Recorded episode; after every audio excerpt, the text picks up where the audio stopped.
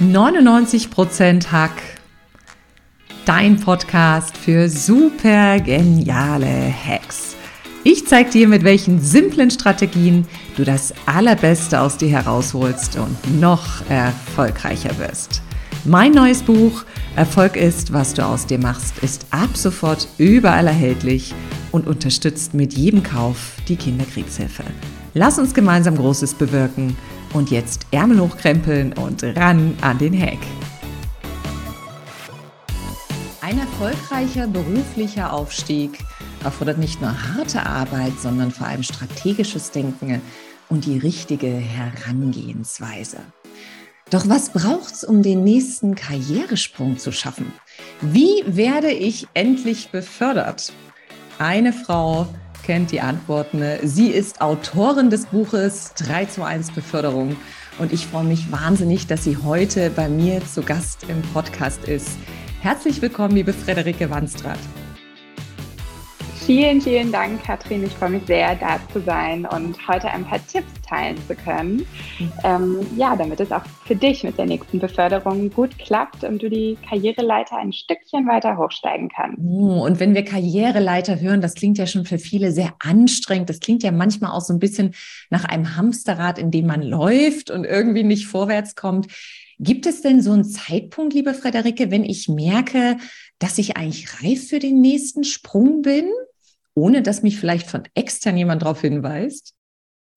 Ja, absolut. Also ich bin ein großer Fan davon, äh, zu sagen, ähm, es sollte gar nicht wie Arbeit klingen, wie die Karriereleiter, sondern wir müssen uns eigentlich angewöhnen, die Beförderung in unserem beruflichen Alltag zu integrieren. Die sollte jeden Tag sozusagen Teil unserer Arbeit sein. Wir machen gute Arbeit und dafür werden wir dann befördert. Und deswegen bin ich der Meinung, und ähm, das ist auch kommt in meinem Buch rüber, dass wir so häufig wie möglich nach der Beförderung fragen sollten. Das heißt, der Großteil der Menschen macht das so alle zwei Jahre, alle drei Jahre. Manche machen es auch einmal im Jahr ich bin der Meinung, mach es so häufig wie möglich, weil das Schlimmste, was dir passieren kann, ist eben, dass du Feedback erhältst, woran genau du arbeiten musst, um den nächsten Schritt zu gehen. Aber auch wenn du das nur fragst und nicht befördert wirst, zeigst du deinen Vorgesetzten,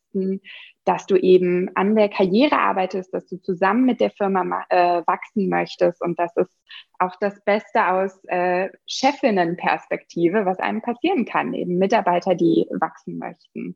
Und umso öfter man es probiert, umso höher ist eben auch die Wahrscheinlichkeit, dass es häufig klappt. Denn wer mich jetzt schon dreimal gefragt hat, den nochmal abzulehnen, ist eben schwieriger als jemand, der mich nur einmal in drei Jahren fragt. Ah, das finde ich spannend. Da kommen wir ja schon fast wieder zu einem Trick. Und du hast etwas Schönes gesagt. Ich meine, du sitzt ja selbst auf dem Chefsessel. Du bist Geschäftsführerin der Berliner Brandstifter. Das heißt, einem der glaube ich, erfolgreichsten Spirituosenhersteller in Deutschland. Und du weißt natürlich, wann auch Mitarbeiter und Mitarbeiterinnen zu dir kommen. Du hast gerade gesagt, macht es ein Stück weit zur Routine, was mir gefällt, weil man da auch das Engagement zeigt und den Willen weil ich denke ja immer, wer will, der kann. Gibt es denn aber so externe Anzeichen, wo man sagt, hey, das ist auf jeden Fall ein guter Zeitpunkt?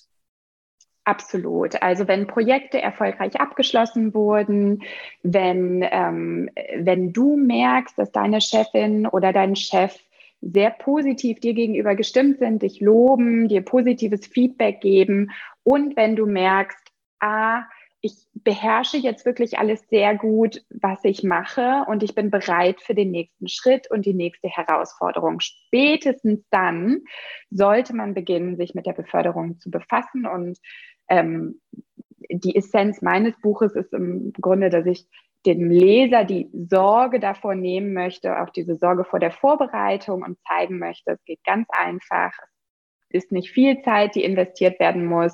Und du bekommst so viel zurück, mehr Gehalt, einen neuen Titel und du wächst in deinen Aufgaben. Also es lohnt sich absolut, sich äh, mit der eigenen Karriere zu beschäftigen.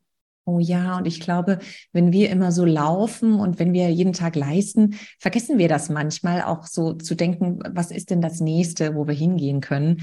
Und ähm, du hast gerade ein, ein, mir ein Stichwort gegeben. Es gibt ja manchmal auch so ein Stück weit das Ding, dass ähm, andere in einem das Potenzial sehen und sagen, Mensch, da ist eine neue Stelle frei, bewirb dich doch oder mach doch die Teamleiterrolle oder was auch immer.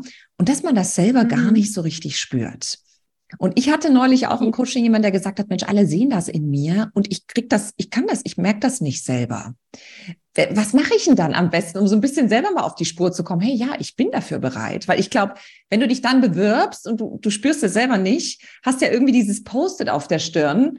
Nimm nicht mich, denn äh, ich bin nicht gut genug oder was auch immer.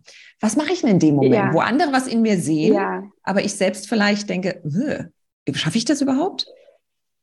Also erstmal ist es wahrscheinlich eine der besten Situationen, wenn schon von außen positives Feedback kommt und nicht Kritik. Also das ist schon mal eine schöne Ausgangssituation, wo man sagen kann, okay, jetzt muss ich nur noch an mir arbeiten und mir selber bewusst machen, dass ich wirklich so gut bin und dass ich schon scheinbar diese Kompetenzen zeige. Und was ich hier empfehlen würde, ist eben, dass man sich nochmal damit auseinandersetzt, was die eigenen Ziele und Wünsche sind und das auch mit dem matcht, was da von außen kommt, weil es kann ja sein, dass von außen eine Teamleiterrolle gesehen wird und man selber aber sich eher in einer Expertenrolle sieht, weil man vielleicht weniger Meetings möchte und mehr im eigenen Spezialbereich abtauchen. Also deswegen würde ich nochmal empfehlen, dass man ähm, ja sich einfach nochmal bewusst macht, was möchte ich wirklich. Ähm, Dazu kann man auch verschiedene ja, Techniken nutzen, dass man sich einfach aufschreibt, was ist mir am wichtigsten äh, beruflich, was den Inhalt der Position betrifft und welche Positionen sehe ich für mich, die, ähm, ja, die ich begehrenswert finde, die mich glücklich machen würden. Und wenn das sich dann matcht mit dem, was man von außen sieht, dann ähm, und es dann noch daran hapert, dass man sich das vielleicht noch nicht zutraut. Ich denke, dann ist es wichtig, mit, den, mit der Umgebung zu kommunizieren, sich das immer wieder vor Augen zu halten, dass man das scheinbar schon kann und dann mehr und mehr auch dieses Selbstbewusstsein dadurch zu bekommen, dass man sich das eben immer wieder bewusst macht und dann ja sich auf dem Weg ähm, ins Gespräch dazu zu machen. Ja, das ist schön. Und oft hilft ja auch so eine Eigen- und Fremdwahrnehmung, um schon mal so eine Diskrepanz zu entdecken. Und ähm, um vielleicht nochmal zurückzukommen bei mir zu meinem Klienten oder zu meinem Coachie, es ging wirklich darum, es war ein alter Glaubenssatz, der dahinter gesteckt hat und der ihm so ein bisschen den Stolperstein gestellt hat, da nicht an sich zu glauben, also es war was ganz Altes, es hatte eigentlich nichts mit der Situation zu tun und den konnte man dann ein Stück weit aus dem Weg räumen. Ähm, wie ist das denn, wenn ich jetzt, du hast gerade was Schönes angesprochen, manche wollen ja gar nicht die Karriereleiter hochklettern. Sie wollen ja mehr in dieses Expertenwissen rein. Und irgendwann ist ja so eine Positionierung ausgeschöpft. Also dann bist du der Ultra-Experte, der Spezialist auf dem Gebiet. Was mache ich denn dann, wenn ich keine Führungsverantwortung übernehmen möchte, was total legitim ist, aber trotzdem erfolgreich weiter Karriere machen möchte? Ist dann Ende der Fahnenstange oder gibt es da noch was anderes? Also ich denke, wenn man dann in seinem eigenen Unternehmen sieht, dass die Möglichkeiten ausgeschöpft sind, man aber trotzdem nicht diese Führungsposition für sich sieht. Und das verstehe ich absolut. Ich sehe auch immer mehr Karrieren in meinem Umfeld eben in diese Expertenrichtung gehen, weil sie sagen, dieses soziale, diese Führungsposition, da befasse ich mich nicht mehr mit meinem Fachbereich, was ich studiert habe und was ich so liebe, sondern ich befasse mich mit Menschen und was sie brauchen. Und das diese Stärke sehe ich eben nicht, dann denke ich, sollte man unbedingt sich treu bleiben. Und äh, wenn das in der eigenen Firma dann nicht mehr möglich ist, dann empfehle ich, über den Tellerrand hinauszuschauen, was es sonst noch für Optionen gibt. Entweder bei anderen Arbeitgebern oder eben, ob man die eigene Position anders ausweiten kann in einem anderen Unternehmen, dass man da einfach nochmal den Schnitt anders setzt ähm, des Bereiches, den man betreut, dass man da noch mehr Verantwortung bekommt für gewisse Abläufe, Prozesse etc. Ähm, das würde ich auf jeden Fall empfehlen. Hm, das finde ich spannend. Du hattest vor uns schon mal ein, ein schönes Schlagwort gegeben, jetzt auch mit einem externen Wechsel. Oft ist es natürlich auch mit einer Gehaltsanpassung nach oben verbunden. Äh, ich habe allerdings schon in mein Unternehmen, ich komme ja originär aus der Finanzbranche, die Erfahrung oft gemacht, dass man gesagt hat, okay, du kriegst die nächste Position, mach aber erstmal, bevor wir das gehaltlich anpassen. Och, das ist ja immer so der uh, Worst Case, weil ich so denke, na gut, die Verantwortung ist ja jetzt auch schon die größere. Wie gehe ich denn damit um, wenn ich sage, ich möchte Karriere machen, ich möchte befördert werden oder auch mehr tiefer als Experte wahrgenommen werden, aber die Gehaltsanpassung wird nicht nachgezogen? Gibt es da irgendwie einen Trick oder einen ja, Hack für uns? Ja, also erstmal ist das, glaube ich, wirklich der Branche geschuldet. Ich habe das interessanterweise auch in der Unternehmensberatung erlebt, genau dasselbe Beispiel. Ähm, durchschnittlich, ähm, es gibt eine Studie von Stepstone, ist aber bei einem Unternehmenswechsel die Gehaltserhöhung 8 Prozent. Ähm, das haben sie all ihre, ähm, also basierend auf ihren Daten erhoben. Und es gibt weitere Studien, dass in der Regel sogar fast 30 Prozent möglich sind. Also der Arbeitgeberwechsel ist tatsächlich der ja, die Abkürzung, um schnelle, größere Gehaltssprünge zu machen, wenn man das strategisch macht. Wenn man nun in einer Branche ist oder einen Arbeitgeber hat, der sagt, leiste erstmal und zeige sozusagen, dass du das auch wert bist und dann geben wir dir den, äh, die Gehaltsanpassung. Das kann man für sich strategisch entscheiden und dann kann es durchaus sein, ich weiß jetzt nicht, wie bei dir die Erfahrung war, bei mir war die Erfahrung, dass dann wirklich nach einem Dreivierteljahr riesige Sprünge gemacht wurden. Und ähm, so würde ich das dann auch einschätzen, dass das dem Potenzial des Arbeitgebers gerecht wird. Zum Beispiel, das ist so ein großer Name. Ähm, das wäre jetzt zum Beispiel ein Grund, dahin zu wechseln, wenn nicht sofort äh, mehr Gehalt möglich wäre. Also der neue Arbeitgeber ist so ein großer Name, der steigert deinen Marktwert und du wirst A, da Gehaltssprünge sehr wahrscheinlich machen und du wirst danach vielleicht mehr verlangen können, weil du eben diesen großen Namen auf dem Lebenslauf hast. Oder eben du siehst, ah, der bringt mich in ein neues Expertisenfeld, ich lerne was Neues was genau meiner Wunschrichtung ent, äh, entspricht. Und nur so bin ich in der Lage, eben zu einer Position zu kommen, die ich in drei bis fünf Jahren anstrebe. Und dann bei diesem Arbeitgeber ist es ja eigentlich auch dann schon die Steilvorlage für das erste Gehaltsgespräch nach spätestens der, dem Ende der Probezeit. Wenn da gesagt wird, leiste erstmal, dann ist es eben die Einladung am Ende der Probezeit. Also ich würde empfehlen, nach einem halben Jahr schon zu sagen, was ist möglich, ich habe mich jetzt gezeigt, ich habe geleistet und jetzt möchte ich mein Gehalt anpassen. Oh, das finde ich schön, dass man sich da gerne auch so einen kleinen Reminder setzen kann ähm, und vielleicht auch gerne wirklich ein bisschen notieren kann, was man alles für Erfolge oder was man alles erfolgreich vorwärts gebracht hat. Weil ich glaube, das vergessen viele in den Vorbereitungen, ähm, dass sie ein halbes Jahr wirklich rennen und laufen. Das sehe ich ganz oft. Die Leute leisten viel und für die ist es dann vielleicht gar nicht so ein großer Erfolg, aber für so eine Gehaltsverhandlung ist es dann natürlich mit entscheidend. Ist es denn wichtig, wenn ich jetzt nach der nächsten Karriereposition strebe, dass ich mir Verbündete suche im Unternehmen oder ziehe ich lieber als Einzelkämpfer los?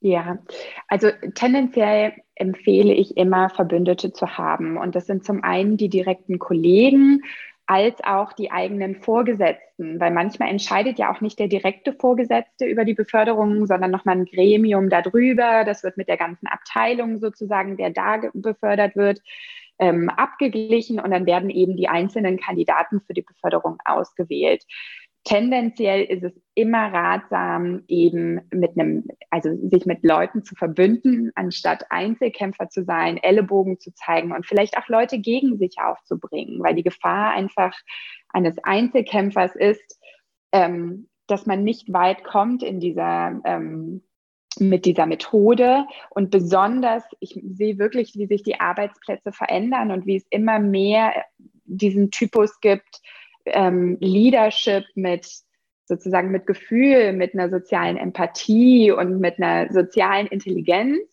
anstatt Leadership vom, von dem, ich sag mal, ja, Egoman, der sich mit Ellenbogen hochgearbeitet hat. Das gibt es auch noch und das kann sicherlich auch für Einzelne funktionieren.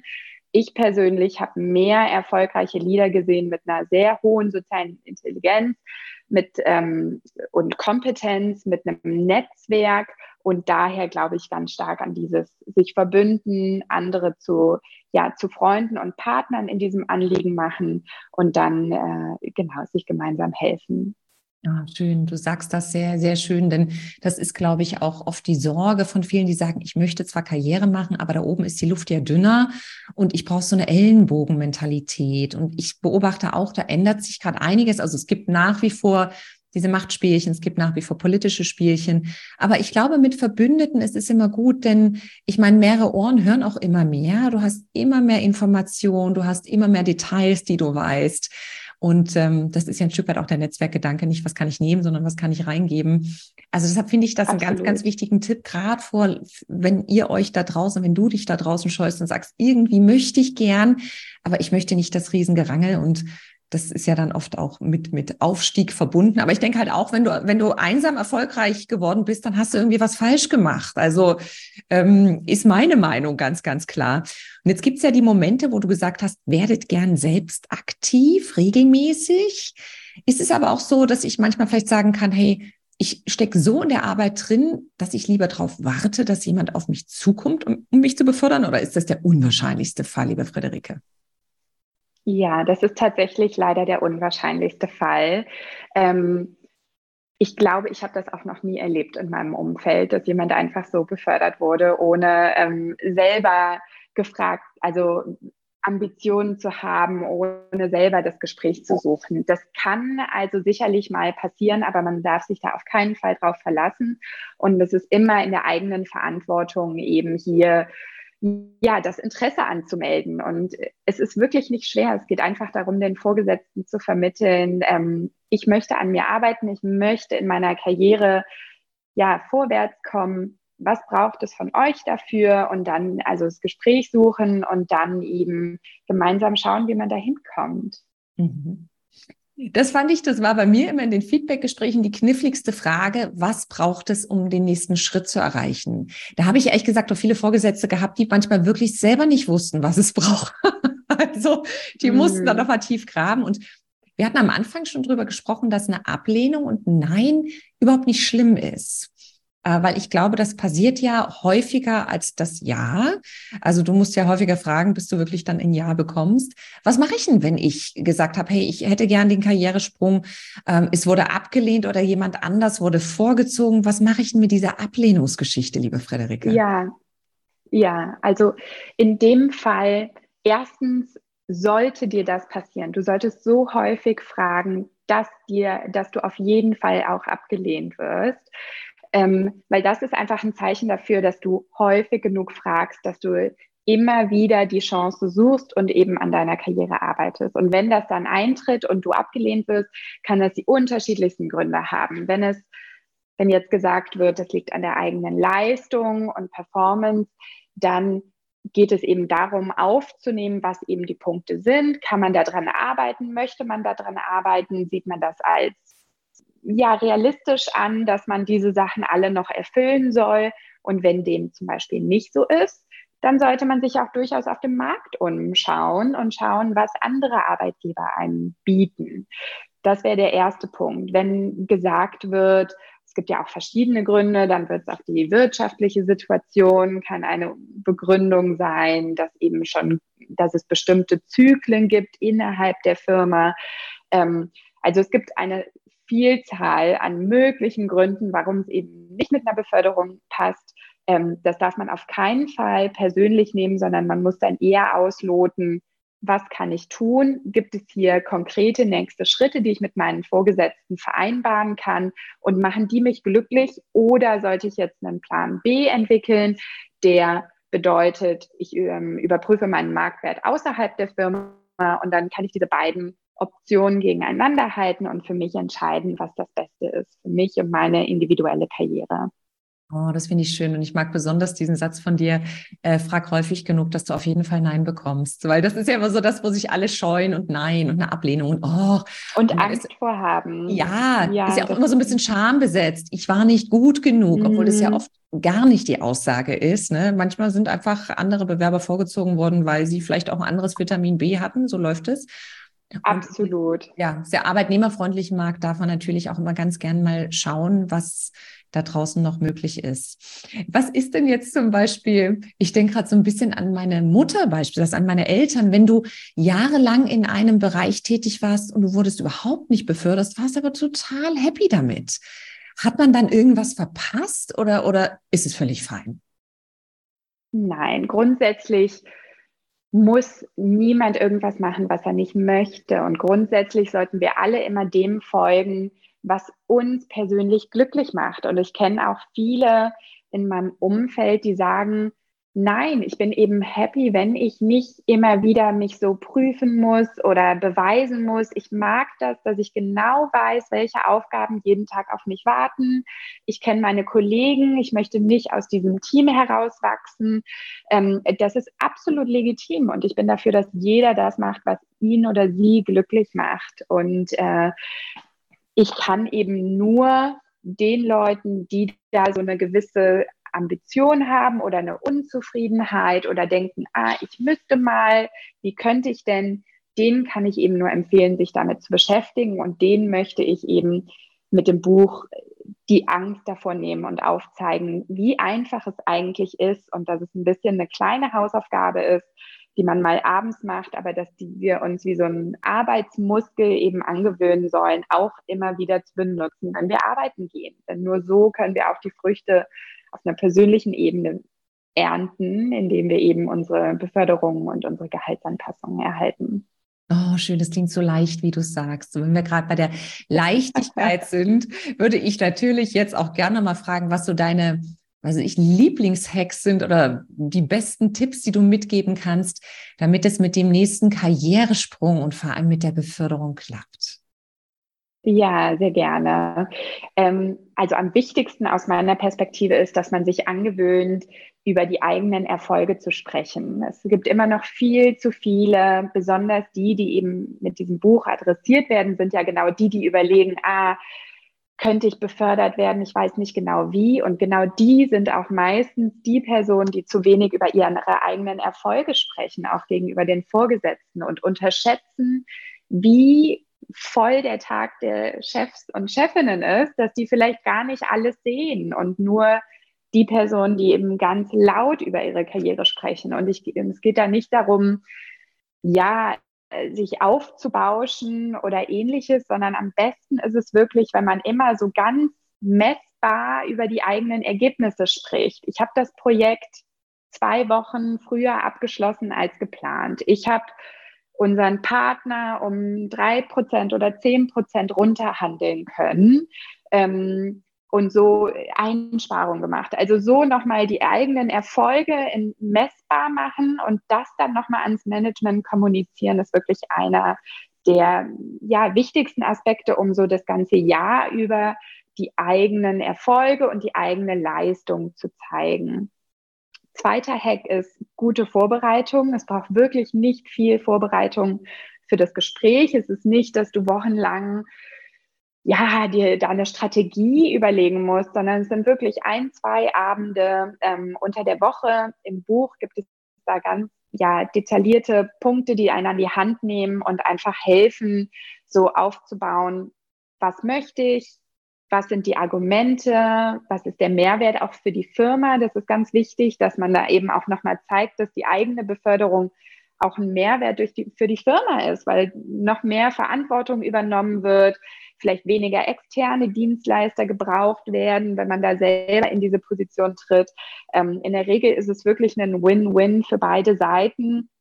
Und ähm, sich da eben drauf gut vorzubereiten, äh, ist schon quasi, macht dieses Gespräch äh, wesentlich einfacher für einen selber und äh, ist dann natürlich auch erfolgreicher. Und der ähm, dritte Tipp ist, den hatten wir schon eben ein bisschen angerissen, ähm, nämlich, dass man immer wieder mit den Vorgesetzten spricht. Also man kann immer wieder nach einer Beförderung fragen oder man holt sich immer wieder Feedback ein, weil das Wichtigste ist, dass man immer direktes Feedback bekommt, was ist gefragt, welche, auf welche Kompetenzen legen meine Chefs und Chefinnen Wert ähm, und dann eben gezielt an diesen arbeiten zu können. Weil was ansonsten passiert, ist eben, dass man so in seiner eigenen Ecke arbeitet und vielleicht gar nicht bemerkt, dass den Chefin ein anderes Projekt viel wichtiger ist, weil es ökonomisch einfach für die Firma bedeutender ist. Also immer wieder in den Austausch gehen und sich Feedback einholen, sich nicht davor scheuen und äh, jede Vorgesetzte und jeder Vorgesetzte wird wahnsinnig dankbar sein, wenn man zwischendurch einfach mal sagt, wenn man ein Meeting hatte, wie seid ihr zufrieden mit mir? Was läuft gut, was läuft nicht so gut? Dann gibt es auch keine bösen Überraschungen und äh, das wird, ich verspreche, immer gut aufgenommen werden von den Vorgesetzten, weil sie sich sehr freuen werden. Ja, ich glaube, das läuft nicht nur so in, in Geschäftsverhältnissen, sondern natürlich auch im Privaten darf man auch ganz gerne mal fragen, wie läuft es gerade, wie zufrieden ja. Und ich finde, du hast so viele tolle Hacks jetzt schon geteilt und ich denke, ich würde gerne noch einen meiner Lieblingshacks dazugeben, denn ich glaube, alles beginnt mit der eigenen Wertschätzung und äh, zu denen, was du gesagt hast, bereit das gut vor, Zahlen, Daten, Fakten, was hast du für Kosten gespart, was hast du vielleicht potenziell für Gewinne ermöglicht, ist es immer wichtig, bei sich selbst nochmal anzufangen und sich selbst dafür wertzuschätzen, dass man jeden Tag aufsteht, dass man jeden Tag sein Bestes gibt im Business, auch wenn es Tage gibt, wo man sich mal wie ein Wurm fühlt. Ich glaube, das kennt jeder. Und ich glaube, es fängt mit der eigenen Wertschätzung an. Ich kann nur die Wertschätzung von anderen bekommen oder auch zurückgeben, wenn ich selbst bei mir ansetze. Liebe Frederike, das waren so viele tolle Hacks. Und jetzt würde ich dich ganz gern natürlich noch ein bisschen besser als Mensch kennenlernen. Jetzt kommt die Kategorie Fast Lane. Ich stelle dir eine kurze Frage und du darfst ganz spontan antworten. Hast du Lust? Ja, sehr gerne. Liebe Frederike, was ist denn der schlechteste Rat, der häufig erteilt wird? Für mich persönlich Persönlich ähm, ist der schlechteste Rat gewesen, dass ich tough wie ein Mann sein muss. Ähm, das wurde mir ziemlich häufig gesagt, weil ich sehr, ja, auch feminin in meiner Art bin, sehr freundlich, sehr zuvorkommend. Und mir wurde immer gesagt, sei hart, du musst, äh, ja, du musst Ellenbogen zeigen, du musst auf den Tisch hauen in der Verhandlung. Und genau das war jedes Mal, wenn ich es probiert habe, wahnsinnig unauthentisch von mir. Und deswegen war es einer der schlechtesten Ratschläge, die ich bekommen habe. Und viel besser wäre gewesen, sei wie du bist und sei da drin trotzdem, äh, stell deine Forderungen, trau dich das. Und wenn ich genau das gemacht habe und trotzdem mit meiner freundlichen Art bin ich viel erfolgreicher gewesen und haben sich mir auch viel mehr Türen geöffnet. Und ich sehe inzwischen, dass ich auch, oder ich glaube, ich bin erfolgreicher als so mancher harter Verhandler, ähm, eben mit dieser positiven und eher kooperativen Art.